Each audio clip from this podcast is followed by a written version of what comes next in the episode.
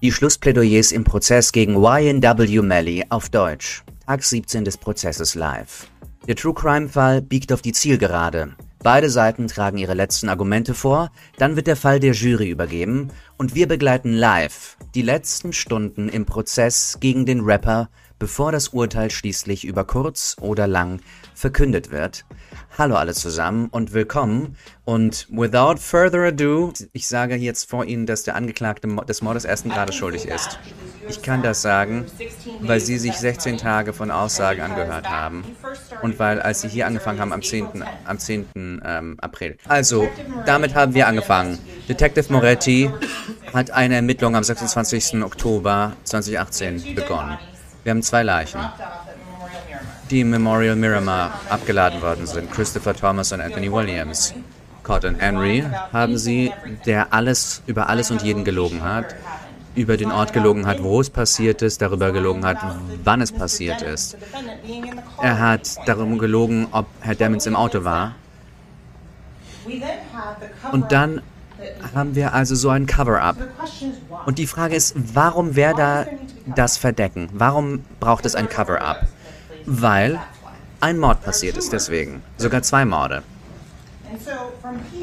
Von hier aus also reden wir darüber und erklären, was wir haben. Detective Moretti und das Miramar Police Department müssen vier Fragen beantworten. Wer, was, wann, wo. Und vom Wo fangen wir also mal an mit, wo kamen die tödlichen Schüsse her? Und da fokussieren wir uns doch mal auf diesen Teil der Ermittlung. Das Wo, wir haben uns Chris Williams angesehen. Wir haben ja Sergeant Williams gehört. Der hat uns gezeigt, wie Shooting Reconstruction funktioniert mit diesen Stäben, die die Flugbahn anzeigen und hat erklärt, wie Miramar das gemacht hat. Er ist also reingekommen und hat als Experte in seinem Fach erklärt, was passiert ist im Auto. Das heißt, wir fangen also mal an mit den Flugbahnen, wenn Sie sich erinnern würden. Auf der Außenseite das Wichtigste, der wichtigste Aspekt, das ist draußen am Auto. Sie haben gezeigt, dass das kein Drive-by war, dass da niemand vorbeigefahren ist und geschossen hat. Die kommen hier nämlich in 90 Grad rein. Es gibt kein Keyholing, sogenanntes. Sie haben ja was darüber gehört, das bedeutet, es geht um den Einschlagswinkel. Dann hat er Ihnen gezeigt, Blue Star. Und wenn Sie sich erinnern, Damen und Herren, diese Chemikalie reagiert egal wie viele Jahre später, egal wie viel versucht wird aufzuputzen. Die Chemikalie reagiert immer noch auf die Anwesenheit von Blut und dann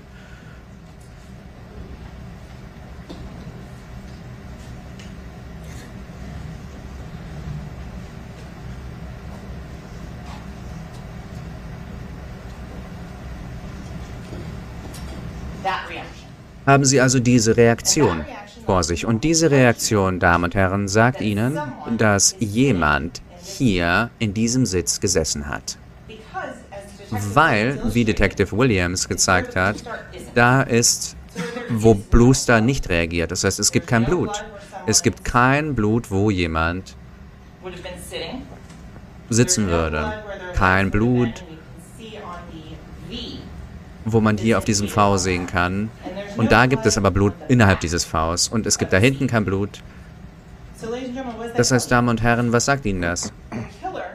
Der Mörder saß da. Und es gibt kein Blut, weil etwas das Blut blockiert hat. Das Blut blockiert hat davon, in diesen Bereich des Autos zu kommen. Was wissen wir also noch vom Auto? Wir wissen, dass, es, dass diese Tür zu war. Woher wissen wir das? Weil, Damen und Herren, das Bluster hier zeigt, dass, das, dass die Tür zu war, weil da Blut am Griff ist. Und davon haben sie ebenso den Headliner, also das bedeutet äh, den oberen Teil des Autos, des Salons. Das zeigt ihnen die, das Dach des Autos von der Innenseite. Das zeigt Ihnen, wer wann wo erschossen worden ist. Die DNA, die getestet worden ist, ist von, William, von Anthony Williams. Aber wir schauen uns das nochmal an. Die DNA. Sehr, sehr starker Beweis. 51,2 Septillionen Mal wahrscheinlicher, dass es das von Anthony Williams ist, als von irgendjemand einem, von einem anderen Individuum in der Welt. Das sagt Kurt Rhodes. Sie erinnern sich, er war der DNA-Experte, der ihnen gesagt hat, wie DNA getestet wird, wie das alles funktioniert. Und jetzt tun wir mal diese beiden Dinge zusammen und Sie können also sagen und die Beweise zeigen, dass Anthony Williams, wie sein Kopf gerichtet war in dem Jeep, dass er da vorne im Beifahrersitz sitzt und Sie können das ganze Blut da sehen, das da runtertropft auf der Rückseite des Sitzes. Das sagt Ihnen, Damen und Herren, von dem Winkel der Eintrittswunde, dass sein Kopf genau da war. Und dann haben wir eine der Sachen, die Detective Williams, worauf er sich gestützt hat, das T-Shirt von Cortland Henry. Wenn Sie sich erinnern, gab es vorne einen Blutfleck auf dem T-Shirt. Und das Blut, wie Kurt Rhodes Ihnen gesagt hat, gehört Anthony Williams. Was sagt Ihnen das, Damen und Herren? Dass während dieser Schießerei Cortland Henry mit dem Rücken auf dem Fahrersitz sitzt, als die Schießerei passiert. Sie wissen daraus, dass er nicht der Schütze ist. Warum?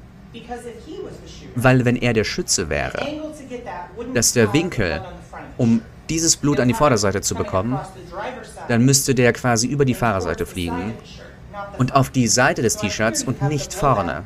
Das heißt, das Blowback kommt da an und das ist wie, wiederum 32,2 Septillionen Mal wahrscheinlicher, dass das Anthony Williams gehört als jemand anderem. An die Rückseite des T-Shirts, wie Sie sich erinnern, Blut auf der Rückseite ist genau da. Und dieses Blut, das gehört zu Christopher Thomas. Eine einzige Quelle. Was bedeutet das also, Damen und Herren? Das sagt Ihnen, dass Cortland Henry den fatalen Schuss auf Christopher Thomas nicht gefeuert hat. Warum? Dieses Blut kommt von Herr Thomas, als er erschossen worden ist. Das Blut bewegt sich nur so, wie Sie von Sergeant Williams gehört haben, wenn es Druck gibt. Erinnern Sie sich an die Analogie mit dem Gartenschlauch, die er benutzt hat? Da kriegt man also Blut, das aus dem Körper dringt, mit Druck. Und daraus wissen Sie, Cortland Henry drückt sich eher weg von Christopher Thomas. Er kann diesen Schuss nicht auf Christopher Thomas abfeuern, von dort, wo er sitzt, im Fahrersitz. Selbst wenn er hinten sitzen würde, dann argumentieren wir mal, er saß hinten. Sagen wir das mal, nehmen wir das mal an.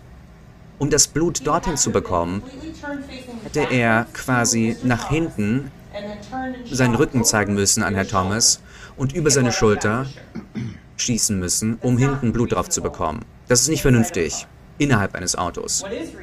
Aber was vernünftig ist, ist, er fährt, der Schuss passiert Anthony Williams in den Hinterkopf, Blut vorne an sein T-Shirt. Er duckt sich weg, geht runter, passi Schuss passiert auf Christopher Thomas, Blut kommt auf die Rückseite des T-Shirts. Das war der andere Aspekt, den wir von Anthony Williams gehört haben, weil es da die Eintritts- und die Austrittswunde gab. Und daher, Damen und Herren, können Sie sagen, die Orientierung von der Seite, weil das, Vorder-, das, vordere, Passagier, das vordere Beifahrerfenster ist rausgeblasen. Und das sagt Ihnen, dass sein Kopf nicht aufrecht war, sondern sich so ein bisschen zur Seite gelehnt hat, weil wenn Sie sich erinnern, der, die Eintrittswunde auf Herr Williams ist hinter seinem linken Ohr und die Austrittswunde ist da oben an seinem Kopf. Wenn er sitzen würde, wach, wach wäre und wüsste, was los ist, dann würden Sie ein Projektil oben im Dach finden, dieses Jeeps, im Headliner. Haben Sie aber nicht. Stattdessen wissen Sie, basierend auf dem Winkel seines Kopfes, dass es aus dem Fenster rausgeht und das Glas rausschießt. Was Christopher Thomas angeht, er sitzt hinten. Was wissen Sie über Christoph, Christopher Thomas? Es ist Wunder, dass, dass das um 90 Grad reingeht an der Seite seines Gesichts und dass es Stippling gibt. Und Sie wissen, was Stippling ist mittlerweile. Das bedeutet der Eindruck von unverbranntem Schießpulver in die Haut eines lebenden Menschen. Schießpulver-Tattoo, wie es auch genannt wird. Und Christopher Thomas also, haben sie herausgefunden von Sergeant Williams, genauso wie von den Medical Examiners, dass die Schusswaffe, die diese Wunde zugefügt hat, ungefähr drei Inch bis drei Fuß entfernt war von ihm. Nicht mehr als drei Fuß. Und Sergeant Williams sagt, seine Schätzung ist nicht mehr als 12 Inches entfernt. Das bedeutet sowas wie 20 Zent äh, 30 Zentimeter. Warum ist das wichtig? Gehen wir mal zurück. Sagen wir, das war Cortland Henry. Wenn Cortland Henry diese Schüsse abgegeben hätte, vom, vom Fahrersitz, würden Sie erwarten, dass Anthony Williams voller Stippling wäre, weil die ja so viel näher sind und nichts blockieren würde oder hindern würde, dass dieser Schuss durchgeht. Aber wenn der Schuss stattdessen von der Rückseite kommt, auf der Fahrerseite, haben Sie nicht dasselbe Stippling auf Anthony Williams, weil der Sitz im Weg ist. Cortland Henry, da blockiert nichts. Das heißt, hätte, man hätte Stippling gehabt. Das heißt, Damen und Herren, das ist eine der Sachen, die Ihnen auffallen sollte. Und das ist der Unterschied, warum es nicht Cortland Henry hätte sein können im Fahrersitz. Mit dieser Waffe. Wir wissen, dass der Fahrer im Rücksitz es hätte sein können, weil es da Stippling gibt. Und wenn es der und man hätte, wenn es, wenn es hinten, es, es hätte nicht sein können, wenn es der Fahrer gewesen wäre. Dann haben wir also die ganzen Drive-by-Flugbahnen. Und die hier ist wichtig, weil da geht es um gerade Linien. Warum ist, warum ist das wichtig? Warum ist Strike K? Warum ist dieser Schuss wichtig? Weil dieser Schuss quasi die Hintertür trifft, die Vorderseite der Hintertür. Und das sagt ihnen, dass diese Tür offen war, als der Drive-by veranstaltet worden ist. Weil wenn es ein wirklicher Drive-by gewesen wäre, hätte es eher so ausgesehen. Verschiedene Winkel. Es gäbe Eintrittswinkel und Austrittswinkel, die entweder Beschleunigung oder Verlangsamung zeigen würden. Stattdessen kommen die mit in 90 Grad Winkeln rein. Und das ist vorne, auf der Fahrerseite. Das ist, Chris Carter hat dieses Bild gemacht. Das zeigt Ihnen, wo Schuss K die Tür getroffen hat. Wenn diese Tür zu wäre, hätte man erwartet, dass sie also in den Lautsprecher geht, dass der Schuss in den Lautsprecher geht. Das hätte man erwartet, wenn es eine geschlossene Tür wäre. Das ist nicht, was passiert ist. Außerdem, wenn das in einem Drive-By passiert ist, wer auch immer hinten gesessen hätte, auf der Fahrerseite, hätte ein Projektil durch die Knie bekommen. Und das war der Pfad dieser, dieser Kugel. Dann gehen wir mal, reden wir mal über den Fahrer. Wenn Sie sich erinnern, Damen und Herren, Projektile wurden gefunden unter dem Bremspedal. Sie sehen aber keine Eintrittswunden bei Herr Henry. Er ist auch aus dem Auto rausgekommen irgendwie. Die Schüsse von hinten, Silbe, selber Eintrittswinkel. Die kommen nicht von der Seite, die kommen nicht in irgendwelchen unterschiedlichen Winkeln rein. Und das heißt, Damen und Herren, reden wir mal über die Medical Examiners, über die Informationen, die wir bekommen haben. Ich weiß, es ist nicht leicht. Das heißt, was wir jetzt machen werden, ich zeige Ihnen ein Bild, kurz, und dann reden wir über das Bild, nachdem wir es wieder abgehängt haben. Ich versuche Sie nicht zu traumatisieren. Es ist Teil der Beweise und ich entschuldige mich im Voraus. Wie Sie herausgefunden haben, Anthony Williams' Autopsie wurde von Herr Dougal ausgeführt, von Dr. McDougall. Sie ist reingekommen und hat ausgesagt, Anthony Williams, was haben Sie herausgefunden während Anthony Williams' Autopsie. Sie haben herausgefunden, dass dreimal Dr. McDougall ausgesagt hat, was fatal war und welche Schüsse postmortem waren. Und darum zeige ich Ihnen im nächsten Bild den fatalen Schuss, A, Eintrittswunde und dann die Austrittswunde. Und das zeigt den Winkel, in welchem sein Kopf positioniert war und zeigt den Mangel an Stippling, was zeigt, dass diese Schusswaffe weiter weg war als die, die auf Christopher Thomas geschossen hat. Und dann zeige ich Ihnen zum Vergleich den Unterschied von den Postmortem-Schüssen, wo es weiß ist, wo es kein Blut gibt, wo es keine Zeichen von Leben gibt, auf diesen Wunden. Und das sind die, wenn Sie sich erinnern, durch die Schulter unter anderem und, die, und Torso. Die, die im Torso kam also von der Seite und blieb in seinem Körper. Und wenn Sie sich bei C er erinnern, die kam von hinten im Auto in seine Schulter. Dann schauen wir uns Dr. Saunders und Christopher Thomas' äh, Autopsie an. Was ihn angeht, haben sie herausgefunden, dass es Stippling gab und Muster. Sie haben herausgefunden, wie man Distanz herausfindet und sie haben herausgefunden, dass die Wunde in seinem Kopf die war, die seinen Tod verursacht hat. Und ähm, da hat er noch gelebt vor dieser Wunde. Und sie haben herausgefunden, dass, wenn es Stippling gibt, das sind diese kleinen schwarzen Spuren von Schießpulver. Sie erinnern sich, es wurde so, eine, so ein Konus gezeichnet von einer Schusswaffe. Und wie die Teile also rausgestoßen werden von der Schusswaffe, sie haben das Projektil und dann haben sie so eine, so eine Wolke, die immer größer wird, je weiter sie weg vom Lauf geht. Und das Beispiel, wenn Sie jetzt zum Beispiel eine Handvoll Staub nehmen, Sand nehmen und einen Golfball nehmen, der Golfball fliegt am weitesten, weil er die meiste Masse hat, das meiste Gewicht. Das heißt, die meiste Energie kann transportiert werden. Der Golfball ist wie die Kugel. Der Sand ist das unverbrannte Schießpulver. Es legt eine Reise zurück, nicht so weit, aber hat mehr Masse. Mehr Energie kann also transferiert werden als das vom Staub.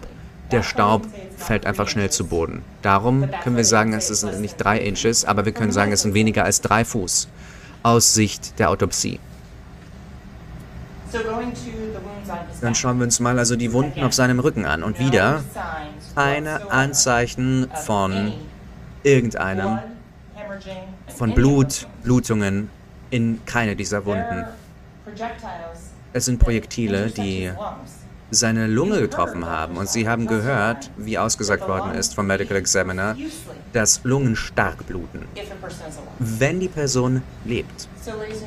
Das heißt, Damen und Herren, von all diesem, zu diesem Zeitpunkt hat der Staat etabliert, dass es jemanden im Rücksitz also gab, jemanden da hinten gab, die diesen Mord verübt hat. Und jetzt stellt sich die Frage, wer war's? Und jetzt zeige ich Ihnen, warum der Staat bewiesen hat, wer. Es war nämlich Jamel Damons. Wir haben jetzt also das Studiovideo.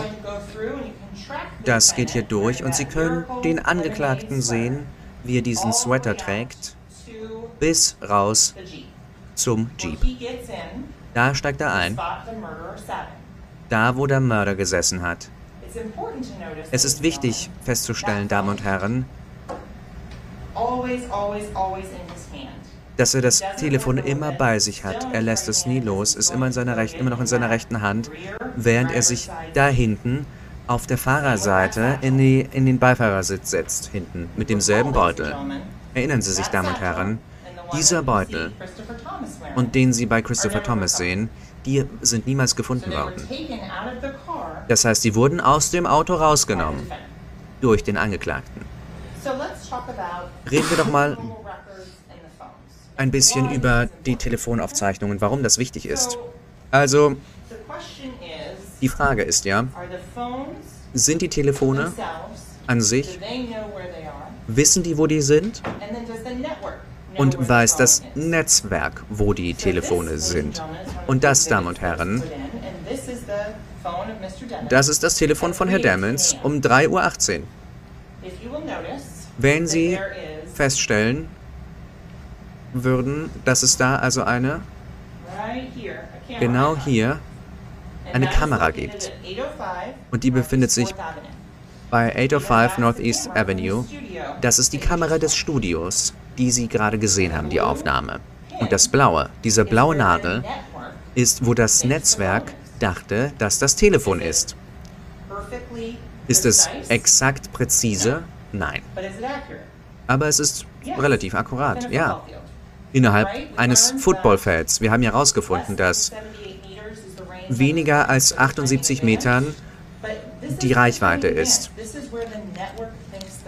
Aber da denkt also das Netzwerk, da ist also das Telefon, laut dem Netzwerk. Die Telefone funktionieren, Damen und Herren.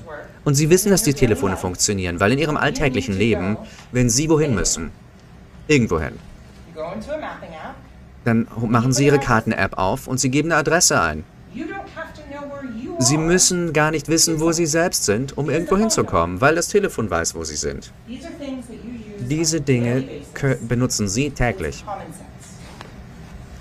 Als gesunder Menschenverstand. Die Telefone funktionieren, weil Sie sie dauernd benutzen. Wir haben sie uns jahrelang auf sie verlassen, um zu zeigen, exakt zu zeigen, wo, wie man wohin kommt. Schauen Sie mal. In einer Ära, wo es mehrstöckige Gebäude gibt, ist es vielleicht ein bisschen schwerer zu sagen, wo das Telefon ist. Aber Sie können eine Pizza bestellen. Und indem Sie so eine Drop-In abladen. Die Telefone arbeiten, Damen und Herren. Wir verlassen uns auf sie jeden Tag. Dann gehen wir mal also und reden über T-Mobile und Sprint, über diese Aufzeichnung. Und was ich hier gezeigt habe, ist, das ist, was ich glaube, dass die Beweise zeigen. Sie kriegen keine Kopie davon mit. Aber das sind alle Dinge, die in Beweisen sind. Das ist eine Zusammenfassung. Das sind alle Telefonnummern, die in Benutzung waren im Oktober 2018. Ich suggeriere nicht, dass sie immer noch benutzt werden von diesen Individuen. Zu diesem Zeitpunkt hat der Staat etabliert, durch Aufzeichnungen von Sprint, dass Christopher Thomas 772-713-2341 ist Anthony Williams 954-248-9081. Jamel Demons 772-713-9807. Cortland Henry 561-720-3210. Jamie King, die Mutter von, Frau, von Herr Demons 772-501-6942. Jameson François, Track, der Manager 954-376-9158. Frederick Givens, Louisiana-Rapper, der gelebt hat in der nächsten Community, Freddie Bang, 225-529-5054. Und dann Dontavius Withers, 954-371 7895. Von diesen Aufzeichnungen bekommen wir also die Informationen darüber, wo die Leute waren. Damen und Herren, ich ermutige Sie, sich diese Aufzeichnung anzusehen, sich die Subscriber-Daten anzusehen, die Abo-Daten. Jamie Kim, King hat für das Telefon von Anthony Williams und Jamal Damons gezahlt. Das bedeutet nicht, dass sie sie benutzt hat. Sie wird die Rechnungsadressatin und das ist ihre Nummer. Sie haben also das. Und das ist die 772-9087.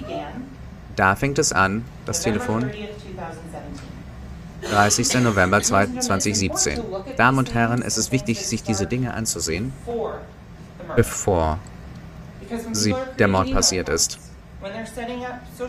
Als sie Social Media und E-Mail-Accounts machen, Telefone kaufen. Jahre zuvor. Die versuchen ja nichts zu verstecken zu dem Zeitpunkt. Das heißt, ich unterbreite Ihnen, Damen und Herren, dass das Dinge sind, die verlässlich sind, weil es kein Motiv gibt, zu lügen zu dem Zeitpunkt. Wir haben also wieder, wie ich gesagt habe, bei der Rechnungsadresse Frau King. Wir haben also Cortland Henry. Und wenn Sie sich erinnern, Detective Moretti hat mit Ihnen gesprochen über Cortland Henry. weil es die Frage war, es ist komisch, dass er kein Telefon hat, aber Sie haben ja herausgefunden, dass das Telefon, das er hatte, ein Pay-as-you-go-Telefon war, das heißt ein Minutentelefon. Und Sie haben ebenfalls herausgefunden, dass jeder einzelne Telefonanruf, der in dieses Telefon eingegangen ist am 26. Oktober, sofort auf die Voicemail gegangen ist. Und was kann man daraus schließen? Das Telefon war aus, hatte keine Minuten oder war kaputt. Das sind die Optionen. Und das zeigen die Aufzeichnungen. Sie zeigen nicht, dass Herr Henry Anrufe macht oder jemand anderes sein Telefon gibt. Nein, sie zeigen ein Telefon, das nicht funktioniert hat. Schauen wir uns also von Herr Demons, der 9807er Nummer, schauen wir uns das hier an. Was ich gemacht habe ist 8.40 Uhr, da oben, am 26. Oktober 2018. Egal, was für Aufzeichnungen Sie sich ansehen, Facebook, Instagram, Sie können verschiedene Dinge abgleichen, um herauszufinden, was passiert mit einem individuellen Telefon, wo dieses Telefon ist, wann, wenn diese Nachrichten ähm, verschickt werden und wenn Social Media, auf Social Media zugegriffen wird. Das heißt, wenn Sie sich erinnern, Damen und Herren, wir haben herausgefunden, dass die 805 637 7249 dass das ein Anruf war, der reinkam und dass sofort an diese Nummer angerufen worden ist. Und das geht sofort auf Voicemail, steht da. Das heißt, genau da haben sie die um 5, um 5 Uhr morgens, Jamie King ruft an, ruft das Telefon von Jamel Damons an, von ihrem Sohn, und das geht auf Voicemail. Und dann haben sie einen eingehenden Telefonanruf von Frederick Gibbons, Fredo Bang, der 491 Sekunden dauert. Und dann haben sie noch eine weitere, einen weiteren Einkommen, eingehenden Anruf, 11 Sekunden, und dann wieder Jamie King, wieder auf Voicemail. Dann reden wir doch mal darüber, über diese ähm, Überwachungsaufzeichnungen. Ich warne Sie, es gibt Teile davon, die sehr, sehr langweilig sind. Aber wichtig. Und manchmal sind es diese kleinsten Details, die zeigen, hey, das ist, was es ist, was es sagt, dass es ist. Sie haben hier 3.35 Uhr und 36 Sekunden. Und Sie erinnern sich, das ist die Kamera, die auf der 595 sitzt, bei den Ein- und Ausfahrten. Sie haben von Detective Moretti herausgefunden, dass die Express Lanes Kameras haben bis zur 136. Und zwar von hier aus. Wissen Sie vom Studio um 3.19 Uhr, um 3.35 Uhr, 16 Minuten später, haben wir zwei Autos. Und wir schauen uns das jetzt mal an. Und wenn Sie Hilfe brauchen, das zu tun, dann werden wir das Ihnen gerne nochmal im Gerichtssaal zeigen, wie das geht. Sie haben zwei Autos und Sie können sehen, da oben, da oben ist nach Osten Fort Lauderdale. Und wenn Sie sich diese Videos ansehen, sehen Sie zwei Autos, die hier entlang kommen, nach Osten. und dann tauchen sie da unten auf, in der Kamera, die nach Westen zeigt. Und meine Damen und Herren, ich sage Ihnen, wenn Sie sich diese beiden Autos ansehen, eins rot, eins grau, werden Sie sehen, dass Sie da hier langkommen, nach links fahren und zwar auf die I-75 einbiegen. Sie werden dann da sehen, diese Lichter da drüben, aber wenn Sie sich diese beiden Autos ansehen, das werden Sie da sehen. Die fahren nach links, nach Süden, nach Süden zum Miramar Parkway. Was haben Sie aber herausgefunden? Hier, da ist wieder das Kamera-Icon. Da haben wir ein Telefon, das Netzwerk sagt, das suggeriert, wo es ist. Genau da unten. Meter, nicht Meilen. Dann haben wir McDonald's. 357, 56. und 346, 57 eine Sekunde auseinander auf diesen beiden Kameras. Und dann erinnern Sie sich, hier auf der 595 sehen Sie hier, rotes Auto, rote, äh, ähm, nicht rotes Auto. Überwachungsvideos. Wenn ein Geschäft, ein, ein Wohnhaus, Überwachungskameras aufstellt, sind sie da nicht für den Vorteil der Ordnungshüter, der Strafverfolgungsbehörden, sondern um das Geschäft, für den Vorteil des Geschäfts. Sie müssen nicht die Straße abfilmen, die vorbeiläuft. Es gibt keine Gesetze, die die Leute dazu zwingen, die Videos länger aufzuheben, als sie wollen. Sie, sie sind einfach nur da, um sicherzustellen, um Informationen, die sie brauchen, zu erwirken. Der Fakt, dass sie aber trotzdem die Autos filmen, die vorbeifahren, das ist einfach nur Glück gewesen. Aber das ist nicht, nicht einfach nur Glück, weil das ist einer der Teile der Ermittlung. Wie Detective Moretti Ihnen ja bereits gesagt hat, Sie haben mehrere Geschäfte angefahren und das sind keine Gesetzeshüter, die zwei Wochen gearbeitet haben, sondern Detective Moretti hat gesagt, ja, ich habe in Walmart wirklich viele Ermittlungen gemacht. Ich weiß, dass es da Kameras gibt. Das ist ihre Jurisdiktion. Damit sind sie vertraut, wo diese Kameras sind und was sie zeigen. Sie haben eine Kamera, die hier in die falsche Richtung zeigt einfach. Man muss nicht Zeit verschwenden und sich etwas ansehen, was ihnen nicht, was ihnen nicht zeigt. Oder wenn sie wissen, wie lange diese Daten aufbewahrt werden, weil die meisten heben es nur sieben Tage oder weniger auf, müssen sie ja auch nicht wieder zurückkehren und sich irgendwas ansehen, was schon weg ist. Also, Sie haben den McDonald's, da ist die Kamera und da denkt das Netzwerk, da ist das Telefon. Meter, nicht Meilen. Aber das zeigt Ihnen doch, dass diese Aufzeichnungen akkurat sind.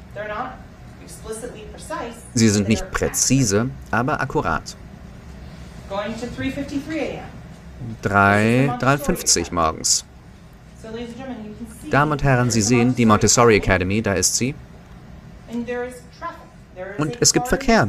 Es gibt ein Auto, das mit diesem grauen Jeep übereinstimmt, was da bei der 353 vorbeifährt.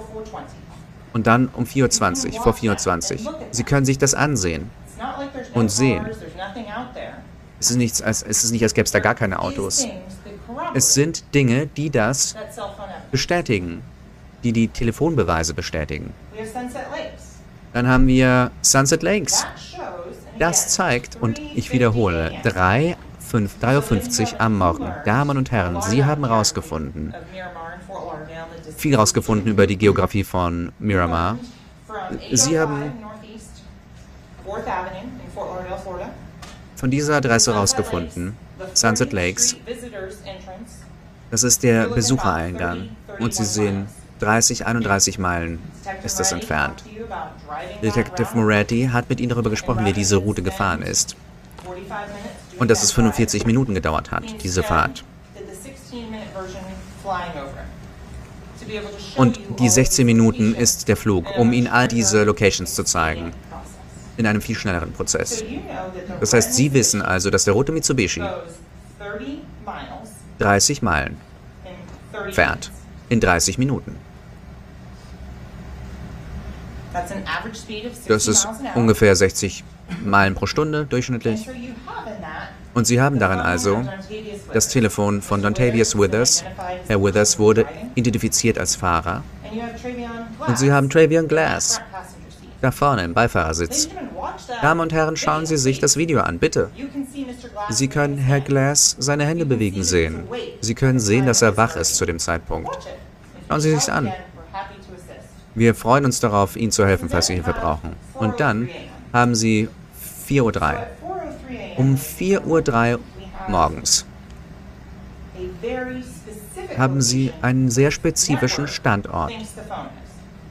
Das, da denkt das Netzwerk, da ist das Telefon von Melly.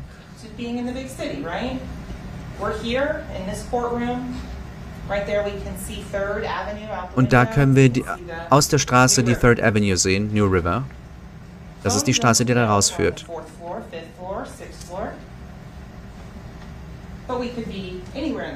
Wir könnten irgendwo in diesem Gebäude sein. Wir wissen nicht in welchem Stockwerk.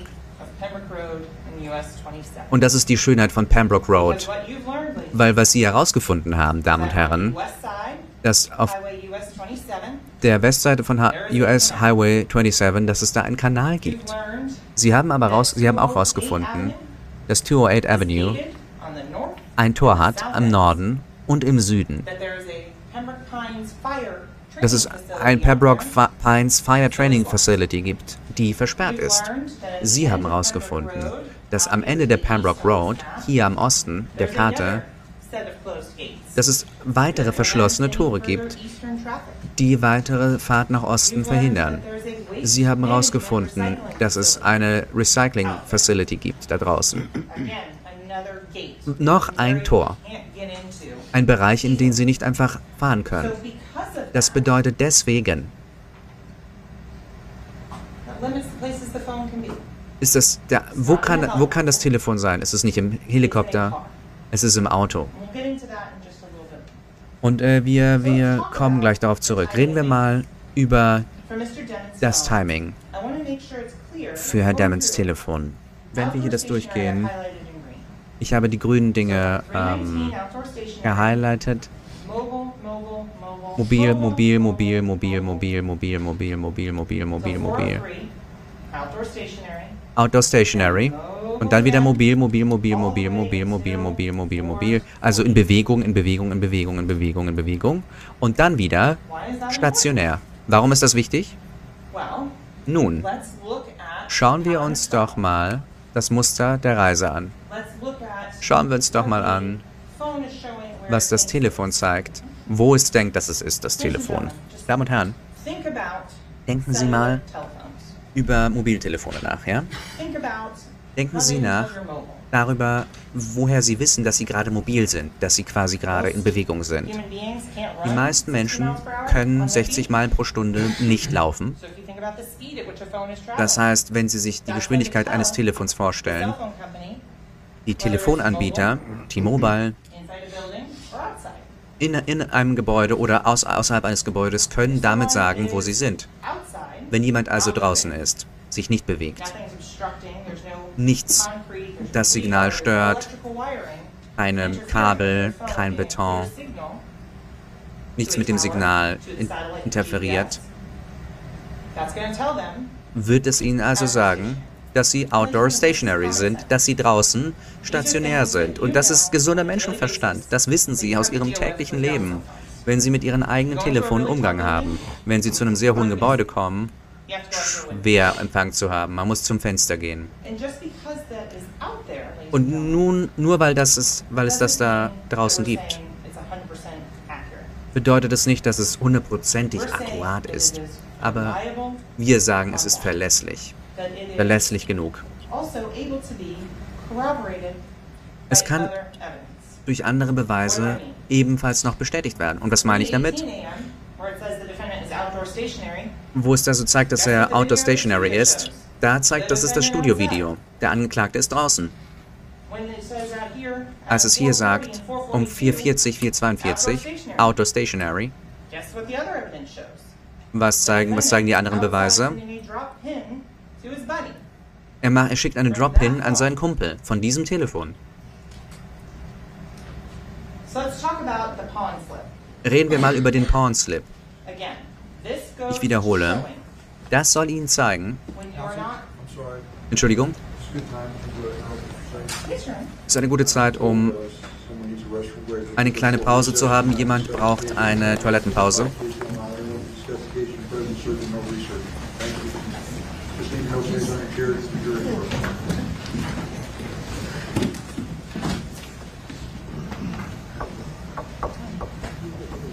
Wir haben wieder eine Pause, wieder eine Toilettenpause und wie ich finde, sehr, sehr, sehr, sehr verlässliche, ähm, sehr, sehr überzeugende Beweise.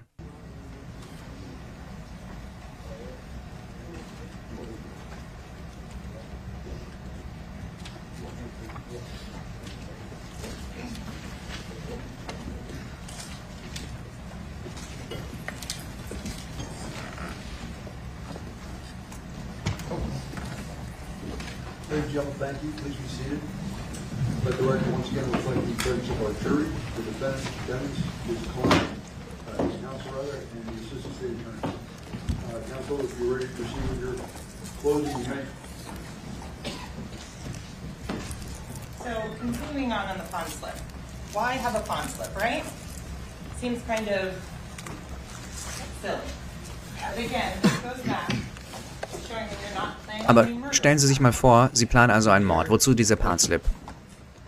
Sind alle da? Ja, Sir.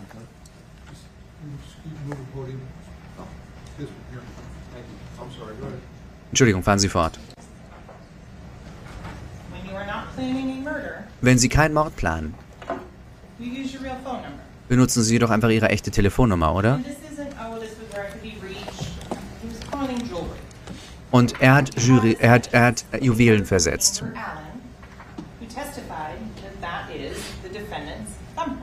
Und das ist der Daumenabdruck des Angeklagten, wie ausgesagt worden ist. Wir haben seine Unterschrift, wo er sagt, dass alles auf diesem Dokument, that the facts stated in it are true. dass die Fakten darin wahr sind. There's a fact. Es gibt einen Fakt. Die Telefonnummer 713-9807. ist die 9807. So we go to the Department of Highway Safety and Motor Vehicles record. Dann, scha dann schauen wir uns Highway Safety Motor Vehicles an. Name. Führerscheinnummer, Unterschrift. Selbe Nummer des Führerscheins, selber Name, selber Unterschrift, die man auf diesem booking hat, auf dieser Quittung. Dann hat man die Booking Prints. That yes, he took the prints of the defendant on February of 2019. Im Februar 2019 wurden die Fingerabdrücke genommen vom Angeklagten. Und das ist derselbe Daumenabdruck Print that's on that pawn wie auf diesem Pawnslip. Dann schauen wir uns doch mal über-. Schauen wir uns doch mal die Cast-Analyse an. Das war das. FBI, Brandon Collins. Er hat sich nicht nur ein Telefon angesehen, sondern diese zwei Telefone verglichen und kontrastiert. in diesen Slides, die er zusammengestellt hat. Und das ist in den Beweisen und Sie können sich das angehen, äh, ansehen. Wir haben hier also zwischen 320 und 357 772-713-9807 Herr Dammons Telefon und 9081 das Telefon von Williams. Die reisen zusammen. Und wenn Sie sich erinnern, wenn es Kreise gibt, Herr Collins hat angesagt, angezeigt, Sie benutzen denselben Mast. Das ist alles, was diese Kreise anzeigen. Das zeigt Ihnen also, wie Sie gereist sind. Das heißt, jeder dieser Punkte, Sie benutzen dieselben Masten. Sie haben also herausgefunden, dass, das, dass die Telefone von Herr Dammons und Herr Williams gemeinsam reisen. Von 3.20 Uhr in 40 Minuten ungefähr raus zur US 27. Warum ist das wichtig? Sie haben herausgefunden aus den Videos, wie lange es dauert, um vom Studio da rauszufahren.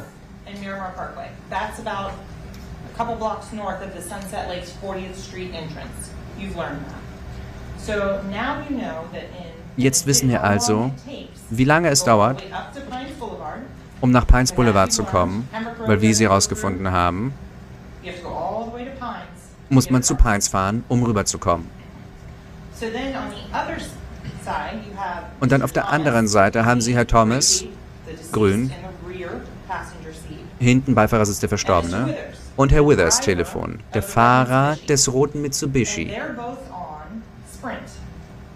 Und die sind beide im Sprint. Und Dammons und Williams haben dieselben Telefone vom äh, dieselben Anbieter. Herr Thomas und Withers Haben beide Sprint. weil zu diesem Zeitpunkt T-Mobile und Sprint zwei verschiedene Firmen waren. Seitdem gab es einen Merger. Sie zeigen wiederum dieselbe Bewegung vom Studio, Norden of Sunrise, dann runter auf die I-95, dann rüber zur I-75 South Miramar Parkway. Und sie zeigen, dass sie gemeinsam reisen. Und dann haben wir François Track, sein Auto. He's home. Da ist sein Alibi, er ist zu Hause. Das Das ist Die Apartments, über die Sie gehört haben im Prozess. Er ist nirgendwo in der Nähe der US 27, nirgendwo in der Nähe des Studios. Er ist bei sich zu Hause, in seinem Apartment. Bis zum Mittag des nächsten Tages. Aus irgendeinem Grund, um Mittag, am 26. Oktober 2018, ist Jameson Francois Telefon draußen auf derselben US 27 Location wie das Telefon von Herr Demmons.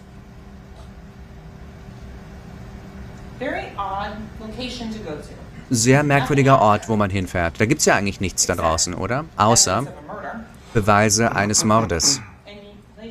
Ich meine, Damen und Herren, Sie wissen ja die Nummer der Hülsen, die gefunden worden sind. Und Sie wissen, dass es mindestens A bis unverständlich, nicht inkludierend, A, dass es A bis Q war, nicht inkludierend der Schüsse, die in, im Auto gefeuert worden sind. Aber es wurden nicht so viele Hülsen gefunden. Also schauen wir uns wieder Herr Dammons Telefon an, um 4.40 Uhr. Erinnern Sie sich an das Timing? Zu diesem Zeitpunkt, um 4.40 Uhr, haben Sie das Memorial Miramar Video gesehen. Um 4.35 Uhr, da ist das Krankenhaus, genau da. Um 4.35 Uhr ist Cortland Henry mit dem grauen Jeep vorgefahren ins Krankenhaus mit zwei verstorbenen Opfern. Sie wissen, wo Anthony Williams ist und wo Christopher Thomas ist. Und wo Cortland Henry ist, weil es auf Video ist. Und dann haben Sie wieder das Timing. Wo ist das Telefon? Weil das Telefon nämlich mit dem Turm sich verbindet, egal was ist. Aber das Telefon macht keine Anrufe von alleine, schickt keine Nachrichten von alleine. Dazu braucht man jemanden. Das ist also ein Beispiel von dieser Drum-Pin um 4.42 Uhr an Frederick Gibbons. Das ist von Special Agent Collins, der zeigt, wo und diese, auf diesem roten Band das Telefon wohl ist, basierend auf dem Netzwerk. Und hier haben wir also das Telefon selbst, das uns sagt, wo es ist. Das ist ziemlich konsistent, nicht wahr? Dann reden wir doch mal darüber, wem das Telefon gehört. Und ich weiß, es gab viele Bilder, die man sehen musste, viele Videos. Ich weiß, ich weiß.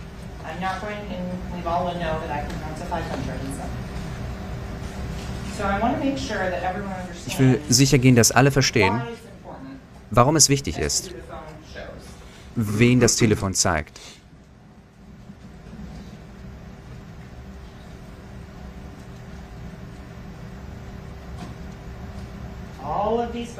Diese ganzen Fotos, diese ganzen FaceTime-Nachrichten zeigen den Angeklagten. Es gibt keine einzige Gelegenheit, die ihnen gezeigt worden ist. Und dieses Telefon ist in den Beweisen gewesen. Die sagt, hey, jemand benutzt da Mellys Telefon. Haben sie nicht, weil es nicht existiert. Stattdessen haben wir diesen Angeklagten, der dieses Telefon benutzt. Und es ist wichtig zu sehen, dass das nicht perfekte Aufnahmen sind. Das sind die Outtakes. Das sind die, die nicht für die Öffentlichkeit bestimmt sind, die nicht auf Instagram gestellt werden, die nicht rausgebracht werden, um ein Album zu promoten oder sowas. Das sind die rohen Bilder. Darum ist es wichtig, sich sie anzusehen. Damen und Herren, nur weil es ein Foto auf diesem Telefon gibt, und irgendwas anderes. Man nimmt ja auch ein Foto von seinem, von seinem Hund auf. Bedeutet das ja nicht gleichzeitig, dass es das Handy ihres Hundes ist. Sie machen Bilder von dem, was wichtig ist für sie. Ich sage Ihnen, Basierend auf diesen Fotos kann man sehen und den Videos, was. Diesem Angeklagten wichtig ist. Die Videos. Wir spielen nur eins. like I said, a sample of the 1000 songs. Und das ist nur ein Sample von Tausenden. Sie sehen die Reflexion des Telefons in den in der Brille.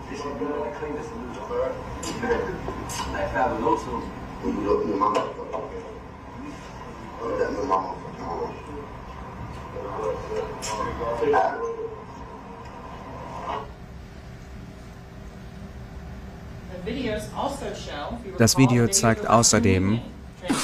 Western Union Transaction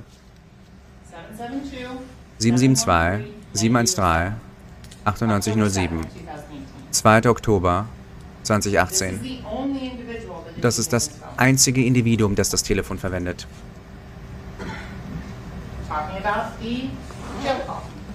Dann reden wir.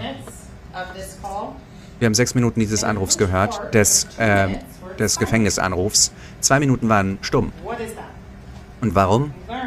Wir haben herausgefunden, während des Anrufs, dass das Telefon mit der 9807 didn't have money to pay for the minutes. kein Geld hatte, um für diesen Gefängnisanruf zu zahlen. Also, Damen und Herren, ich erinnere Sie, was der Telefonanruf gesagt hat.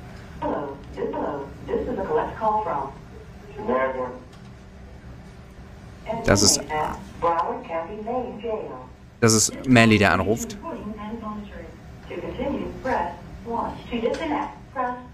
Drücken Sie eins, um auf Weiter zu drücken. Äh, unverständlich, Entschuldigung. Hallo? Hey, Mom. Ah, leider schwer zu hören. Du solltest doch mich auf meinem Telefon anrufen. Warum rufst du mich nicht auf meinem Telefon an? Na, ich rufe dich auf meinem Telefon an. Warum soll ich denn an an dein Telefon rangehen? Oh ja, ja, du musst es mit meiner Kreditkarte machen. Ja, aber ich, ja, aber es, das Telefon fragt nach deiner Kreditkartennummer.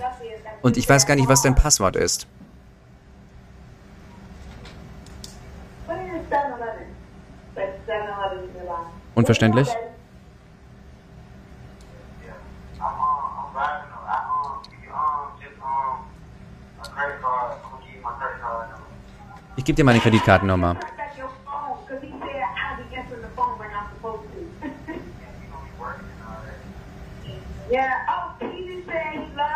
keep your head up, um, Ich hab dich lieb. Halt die Ohren steif und so weiter.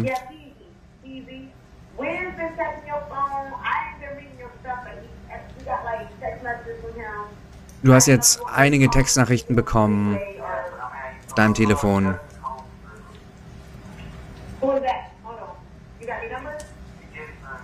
Hast du irgendwelche Nummern?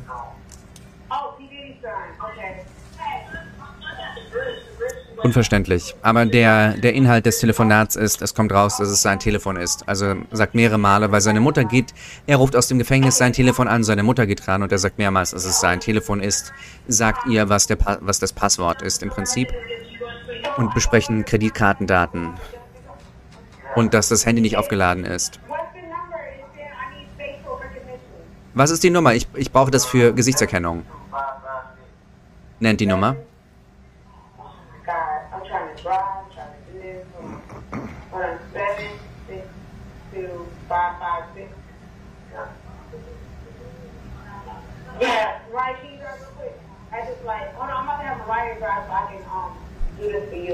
But I'm trying to do too many things at once. So what did we learn in that phone call?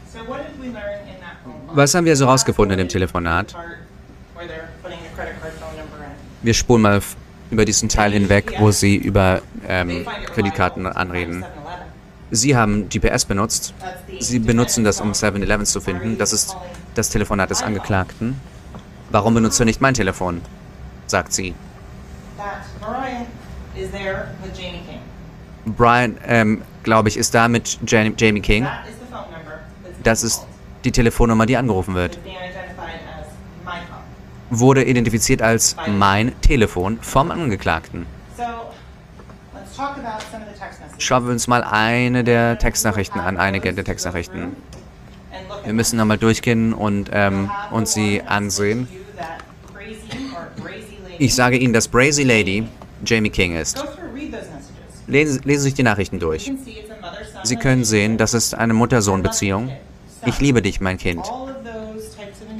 All diese Kosenamen zeigen Ihnen, wer das 9807er Telefon benutzt. Dann haben wir Anthony Williams. Er wird als Twin eingespeichert und aufgeführt. Wir können sehen, dass es Spannung gibt zwischen Herr Williams und Herr Demmons. Herr Williams stellt klar, und ich bin stimme überein, dass Herr Demmons ein talentierter musikalischer Künstler ist. Anthony Williams. Hatte nicht diesen Erfolg. Christopher Thomas hatte nicht diese Art von Erfolg. Sie hatten nicht die Möglichkeit, weil der Angeklagte sie ermordet hat. Der Angeklagte war, ein Geldverdiener. er war die in Einkunftsquelle in diesem Haus. Schauen Sie sich die. Nachrichten an. Schauen Sie sich den Ton der. Nachrichten an. Schauen Sie sich an, wer nach Geld fragt. Schauen Sie sich an, wie sie kommunizieren. Was bestimmte. Dinge, was das Haus angeht, angeht, "Look, I'm the CEO. Essen angeht. Und Anthony Williams sagt, ich bin CEO. Artists. Andere sind Künstler. Anthony, sagt, ich selbst, Herr. Thomas, Herr Thomas. CEOs. wir sind doch die CEOs. But at that time, Aber zu dem Zeitpunkt. Ist Herr Demmons der Einzige, der daran arbeitet, der etwas tut, der Geld einholt, der Songs aufzeichnet. Sie haben Frederick Gibbons. Und das ist der Chat, wo der Angeklagte ihn darum bittet, abgeholt zu werden, um äh, von dieser, bei dieser Straße. Und das ist die Drop-In, über die wir gesprochen haben, die bei Cast gefunden worden ist. Das Telefon wird also benutzt durch die Person, die den Mord begangen hat. Und das sind die Beweise. Die einzigen Beweise. Die Person, die das benutzt hat. War der Angeklagte Jamal some Schauen. Sie sich einige der. Videos an. Sie haben das Studiovideo. Sie haben den, äh, die Dokumentation. Schauen Sie sich, was der Angeklagte mit seinem Telefon jetzt macht. Er ist ans Telefon gefesselt. Klebt förmlich daran. Schauen Sie sich Die. Aktivitäten an und die Location Data. Was zeigt das? Wir haben am 2018, 25. Oktober 2018 8:14 p.m. um 8.14 Uhr eine Current Location, eine Drop-In, die geschickt worden ist am Anthony 27.10. Williams. an Anthony Williams. Äh, Entschuldigung, am You 25.10. can look at the messages and look Sie können sich die Nachrichten ansehen und können das alles verifizieren, diese ganzen Dinge. Then the next one going from the Das nächste, von unten ausgehend, we have haben wir den 4:49 a.m. um That's the 4.42 Uhr. first one on the side 49 of 178, morgens. Das ist der Süden, das ist die erste da in der Nähe der Straße, Blocks entfernt vom Krankenhaus. Dann schauen wir uns das zweite an. 453, 453. You can look, 30. you can see based Schauen Sie sich das an. Sie können basierend auf den Nummern sehen, wie nah diese beiden. Drop-Ins sind voneinander entfernt. Negative 80.38, negative 80.38, 25.98, 25.98. Das sind die breiten äh, Längengrade. Und Sie können den Zeitunterschied sehen zwischen den beiden. Und dann, und dieser Teil ist der Schlüssel, der nächste, die nächste Wi-Fi-Verbindung ist nicht bei sich zu Hause. Nicht bei YNW Castle, sondern in Frido Banks Wohnung. Weil, Damen und Herren, der Angeklagte hat die Tat begangen, ist ausgestiegen und hat einen Weg finden müssen, nach Hause zu kommen. Er kann aber nicht nach Hause, weil die anderen Leute im roten Mitsubishi wussten nicht, was passiert ist. Und sie brauchten Zeit, um ihre Geschichten übereinstimmend zu machen. Und die Polizei wissen zu dem Zeitpunkt, weißt du, zu dem Zeitpunkt nicht Bescheid über Free to Bang. Und sie haben es nicht rausgefunden bis Februar, März 2019, nachdem der Angeklagte schon verhaftet war. Was wir aber jetzt uns ansehen müssen, Wi-Fi von Fridos Haus, 8.47 Uhr. Und dann verbindet es sich um 12.27 Uhr nochmal. Und das verifiziert nochmal und bestätigt der, den Trip zurück zur, äh, um, zum Tatort, um Patronenhülsen aufzusammeln, wie ich ihn jetzt darlege. Dann schauen wir mal zurück und den wir hier vor Gericht gemacht haben, um 6.41 Uhr pm, also abends,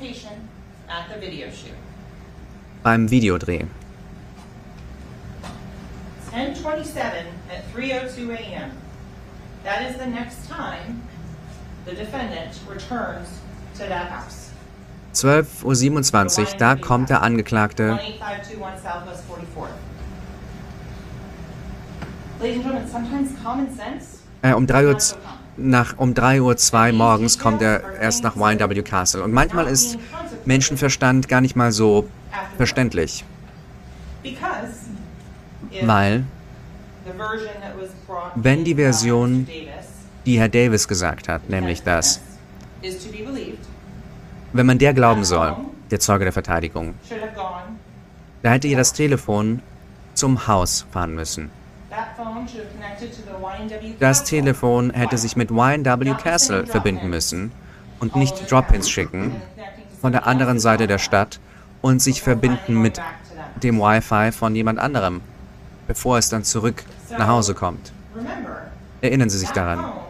Dieses Telefon zeigt mobil die 4:03. ganze Zeit bis 4.03 Uhr morgens. Und dann war es auf einmal Outdoor Stationary.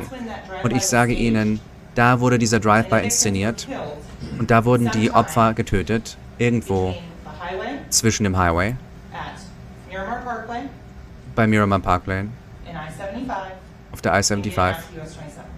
zur US Because we 27. learned Weil sie haben herausgefunden, dass sie ja tot waren, schon einige Weile. Und es ist schwer genau zu benennen, wann das war. Aber als der Drive-by inszeniert worden ist, haben ihre Herzen nicht mehr geschlagen.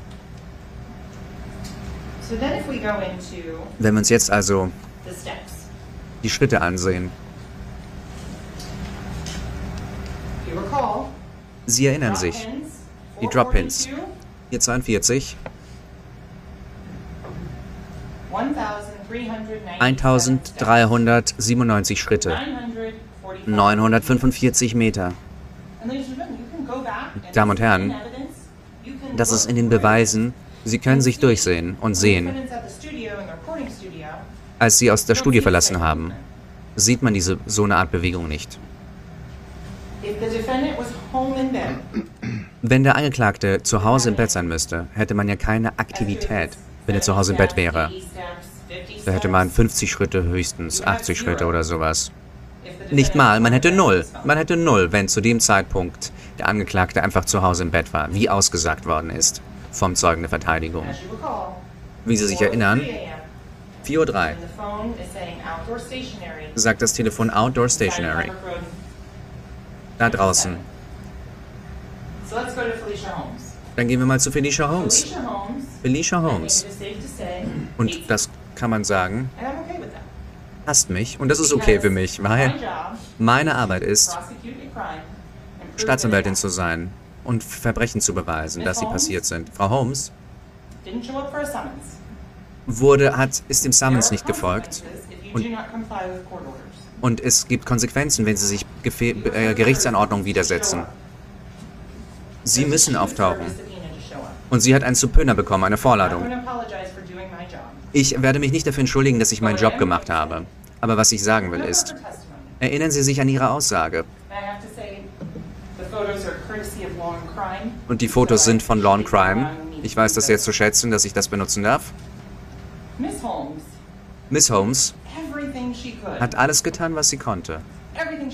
Alles, was sie konnte, um ähm, eine Falschaussage zu machen, weil sie, weil sie hat gegenüber der Strafverfolgungsbehörden gelogen. Und darum hat sie gesagt, ich weiß nicht mehr, ich weiß nicht mehr, ich weiß nicht mehr. Aber obwohl sie das ganze Spiel gemacht hat, hat sie sich an ein Detail sehr, sehr gut erinnert. Mr. Demons, Herr Demmons, on a FaceTime call. auf einem FaceTime-Anruf mit ihrer Tochter. So you know at that point, ladies and gentlemen, Und Sie wissen da, zu dem Zeitpunkt also, dass Herr Demmons, Einspruch, es gibt keine Aussage. Danke, Damen und Herren. Das sagt die Anwältin, Sie müssen ihre eigene, Erinner- sich auf Ihre eigene Erinnerung verlassen. Fahren Sie fort. Sie haben gehört, Aus ihrem Mund. dass sie ihre Tochter hat schreien gehört und dass sie dann mit dem Angeklagten auch über FaceTime gesprochen hat. Einspruch. Selbe Ruling.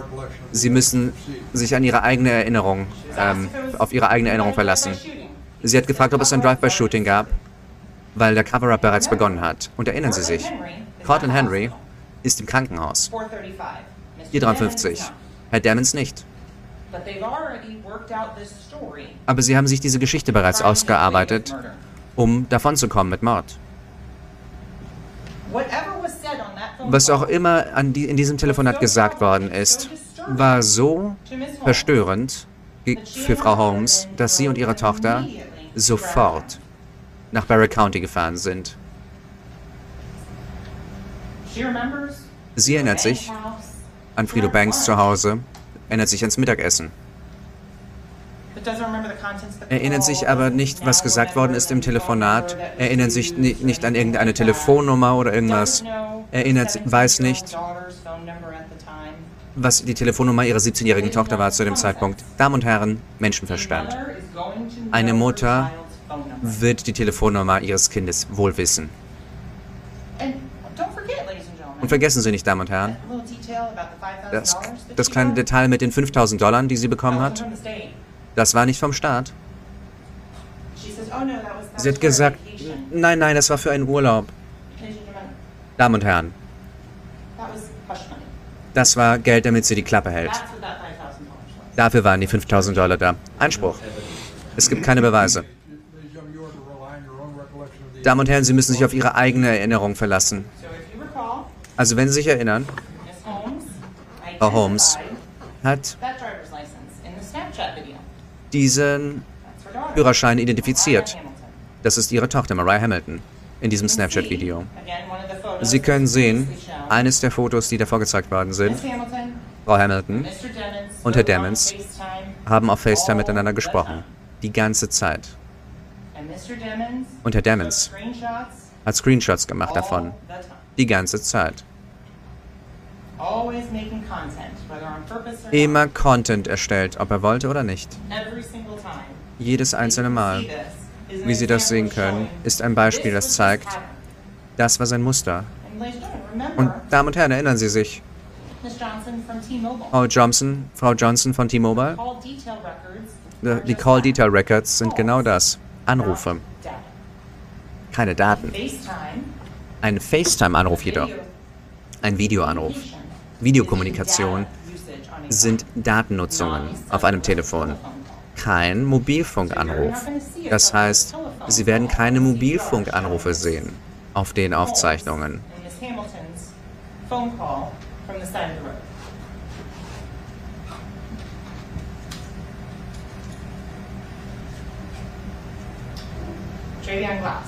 Travian Glass sagt. Der rote Mitsubishi. Was haben wir von Herrn Glass rausgefunden? Wir haben not dass der rote Mitsubishi am Tor nicht gehalten hat. Und Damen und Herren, das stimmt überein mit den physischen Beweisen, die wir haben, die Telefone, die wir haben, mit allem anderen, das nicht geändert werden kann durch das Versagen einer Person, sich zu erinnern. Das ist aufgezeichnet in den Videos. Das, damit können Sie zeigen, dass er ehrlich war. Mr. Glass said, Herr Glass hat gesagt, Herr car Demmons war nicht im Auto Mitsubishi, im roten Mitsubishi zu irgendeinem Zeitpunkt am 26. Oktober 2018. Dieselben vier sind rein, dieselben vier sind raus. Er erinnert sich, dass er andere Klamotten anhatte, die er getragen hatte in Fredo Banks zu Hause. Und er hat authentifiziert diese Fotos, die Danny Polo gemacht hat, eingeführt hat, dass die von dem Abend waren, vom Studio, wo sie Anthony Williams sehen, auf einer Couch sitzen, wie er lächelt. Christopher Thomas, wie er steht, aufgebracht, wo sie Jamel Demons sehen, wie er mit einem Tontechniker die Hände schüttelt. Schauen Sie sich diese Fotos an, Damen und Herren. Weil wenn Sie reinzoomen und da oben am Foto, wo der Tontechniker sich da hinsetzt am Computer, Herr Demons steht, Sie können dieselben Screen Grabs sehen und den Studioaufzeichnungen, die Sie sehen. Sie können den roten Mitsubishi sehen und den grauen Jeep, die genauso geparkt sind, wie sie, wie sie da sind. Herr Glass hat gesagt, dass der rote Mitsubishi nicht angehalten hat. Nur weil wir im Gericht ist, bedeutet das nicht, dass gesunder Menschenverstand nicht angewendet werden kann. Man schläft eine in einem Auto, weil das Auto einen einschläfert, während man fährt. Und er ist erst aufgewacht, als sie von der Interstate runtergefahren sind. Das sind Dinge, auf die sie sich verlassen können, ihrer eigenen Erfahrung nach, um zu sagen, ja, das macht irgendwie schon Sinn. Dass der rote Mitsubishi nicht angehalten hat, dass die 30 Minuten, 30 Meilen, dass das zusammenpasst. Dass es kein Anhalten gab irgendwo an der Straße. Es gibt außerdem auch keinen Grund.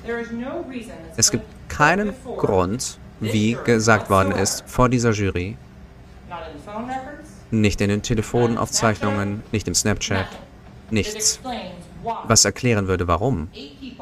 Acht Leute, die zum selben Ort fahren,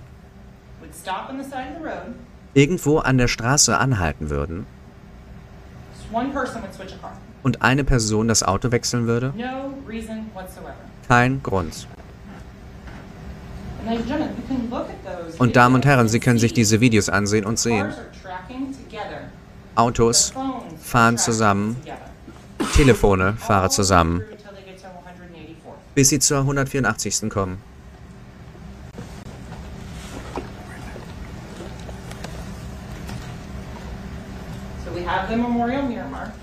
Dann haben wir Memorial Miramar, da haben wir den Timestamp für Herr Henry.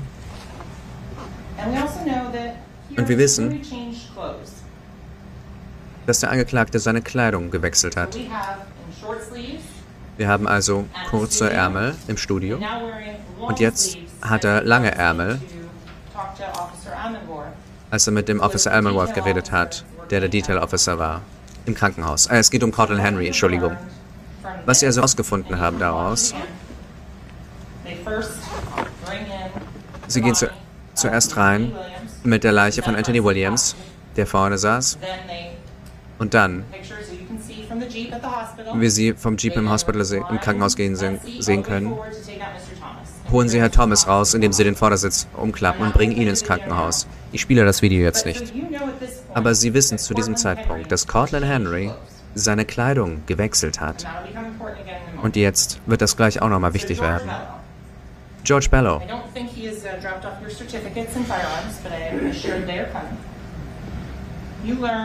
Sie haben herausgefunden, dass er ein Teil des Crime Labs von Broward Sheriff's Office ist und dass er der Manager ist und dass er in diesem Bereich eine Anzahl an Jahren gearbeitet hat. Und sie haben herausgefunden, viel mehr über Schusswaffen herausgefunden, als sie wussten, wie eine Hülse markiert wird durch eine, ähm, eine Schusswaffe, wie, eine, wie ein Projektil markiert wird. Und das sind nur einige Dinge, die sie herausgefunden haben. Wie bestimmte Spuren aussehen, wie Auswurfspuren aussehen, wie Rifling, was Rifling ist, Klassencharakteristika, was bedeutet, dass jede spezifische Glock 19 dieselben Charakteristika hat. Dasselbe Rifling, Lansing Grooves. jede Glock hat eine gleiche. Aber dann gibt es individuelle Charakteristika, die jede. Schusswaffe einzigartig machen. Was haben Sie spezifisch also herausgefunden, was die Casings angeht und die Projektile angeht? Wir fangen also an mit dem Projektil. Das wurde aus Anthony Williams rausgeholt, aus seiner Schulter.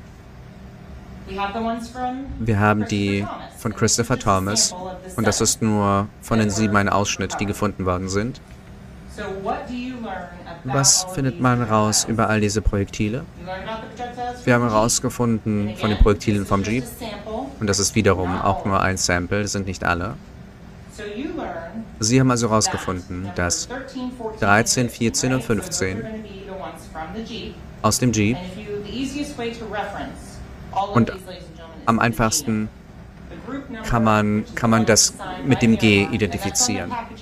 Das ist auf dem Packaging jeder einzelnen, jeder dieser einzelnen Gegenstände, später also bei 13, ihren 14, Beweisen, 15 dass 13, 14 und 15 aus diesem Jeep